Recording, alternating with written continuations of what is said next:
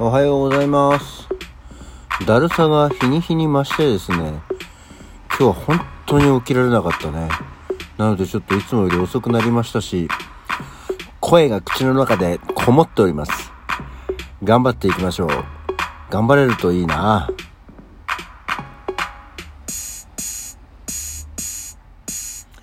はい。改めましておはようございます。ちょっと無理して喋ってます。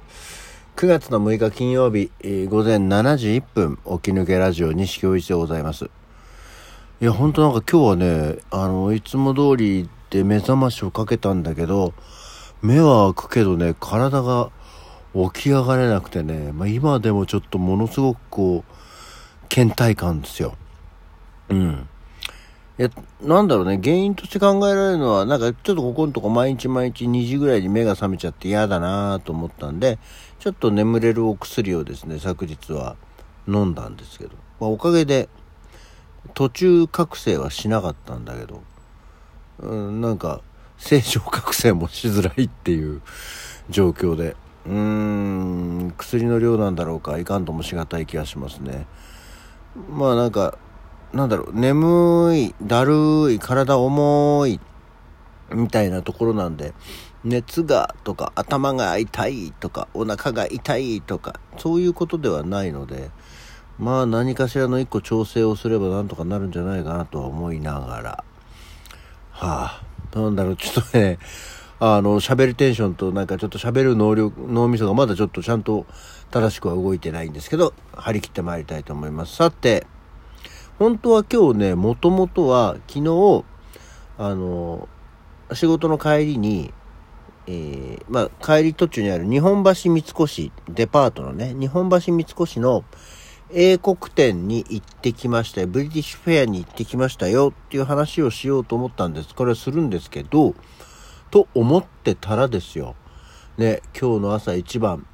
えー大きなニュースが飛び込んできましたね。このイギリスのエリザベス女王が亡くなりましたよ。ね、96歳ですって。死ぬよね。いや、死ぬよ。それは死ぬのは分かってるんですけどね。なんか、もう当たり前だけど、生まれた、生まれる前から、エリザベス女王は、この世にいて、エリザベス女王でしたから、もうエリザベス女王ってさ、まあ大抵誰でも知ってる人だし、誰でも知ってる言葉だよねっていう気がしてますね。在位70周年だそうです。ね、あのーまあ、ね、ご年齢が年齢ですから、そりゃ、なくなりますよ。ええ。どっかの国の総理大臣より、こっちの方が大事よね。と、私は思いますよ。何せ私がもう、敬愛する国の女王ですから、ええ。あの、敬愛しない国の総理大臣よりは、はるかに、こちらの方が、ショックとかはないね。ああ、亡くなったかっていう、こう、哀悼の意を表するに値する方だなと思ってますね。まあ、当たり前だけど、その音楽との密接なものがある。私としてはそのエリザベス女王を一人追っかけてるわけじゃないんでね。あれですけど、えービートルズでは、ハーマジェスティという曲があり、まあもちろんその前に、ビートルズはエリザベス女王から勲章をもらってますからね。うん。で、その時のこうニュース映像だったり、えーロイヤルコマンドバラエティっていうあの、王室とかお偉いさんたちを前にビートルズが演奏するコンサートがあったりとか、あとはもう、セックスピストルズが God Save the Queen というのを、えー歌ってました。あれの時はだから結局、いつなの ?1900 70何年だから25年とかあの即位25年あたりのねあのもので女王陛下を揶揄した「ゴッド・セーブ・ザ・クイーン」という曲がね出てテムズ川をボートで下っていったりとかっていうのもあるしであとはロンドンオリンピックであのジェームス・ボンドと一緒に大活躍したりとまあ本当イギリスならではのユーモアを理解し、えーそういうのも中にはチャレンジしていた、えー、女性でしたのでねちょっと可愛らしいおばあちゃんですよね。うん、ということでエリザベス女王が亡くなっちゃったよっていうこれはこれは驚きですけどまあ旦那さんもね昨年亡くなってますけど旦那さんは旦那さんでフィリップ殿下っていうのは99歳ですから。いやよく生きてるよこの人たち、うん、と逆にね思うぐらいです。まあこれは、まあ、だからってイギリスに駆けつけることはできないしないんですけどね、えー、まあもしいつかまたイギリスに行ける時があればえちょっとナムナムってしていきたいと思っております。だからそんな本当にたまたま偶然だけど昨日そんなわけであの日本橋三越の英国店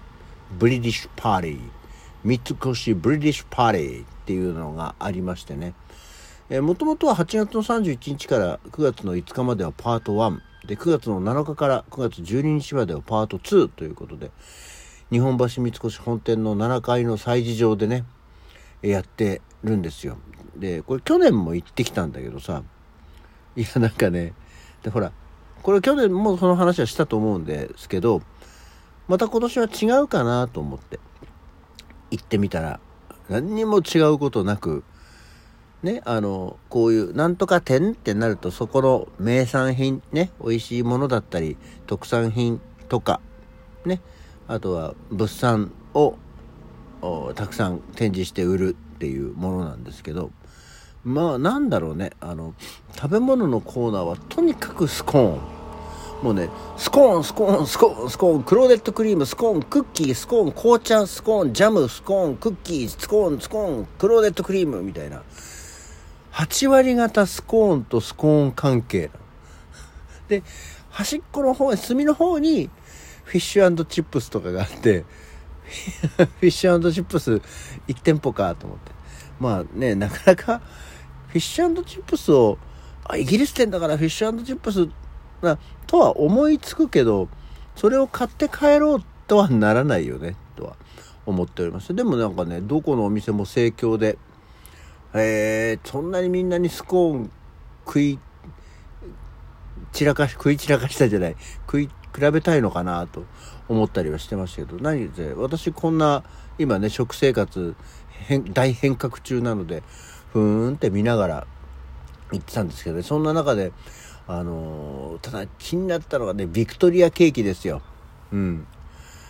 ビクトリアケーキあの、っていうのがあるんですけどねイギリスのケーキ。もうなんだろうねシンプルでもうそっけない感じのただただ甘いだろうっていうようなねビクトリアケーキも取り扱うお店が何個かあってあのこれあそれはねあの三越のホームページ見ると多分写真出てくるんですけどなんだろうねスポンジケーキの間にクリームとかジャムを挟んだだけの表面上に何の飾りも基本ないケーキっていうのがあるんですよこれはちょっとね気にはなるんだよね。ビクトリアケーキね。で、取り立ててうまいもんじゃないのはわかるんだけどなーって思いながら、ちょっと会期中に一回行って買ってみようかなと思っておりますね。で、まあ食べ物のコーナーはとにかくもうスコーン、スコーン、小池屋スコーン。ぐらいの あの、スコーンしか売ってない、うん、っていうところだったんですけど、その物産コーナーに行ってみたら、なんだろうね、あのね、去年もその時にふっと思ったんだけどね、その、まあやっぱり場所柄、土地柄とかもあるんだろうけど、こう、例えば洋服とかさ、傘とかさ、何？あの、小物とかさ、そういうの売ってるんですよ。まああの、ウェッジウッドのティーセットなんかも売ってたりするんですけど、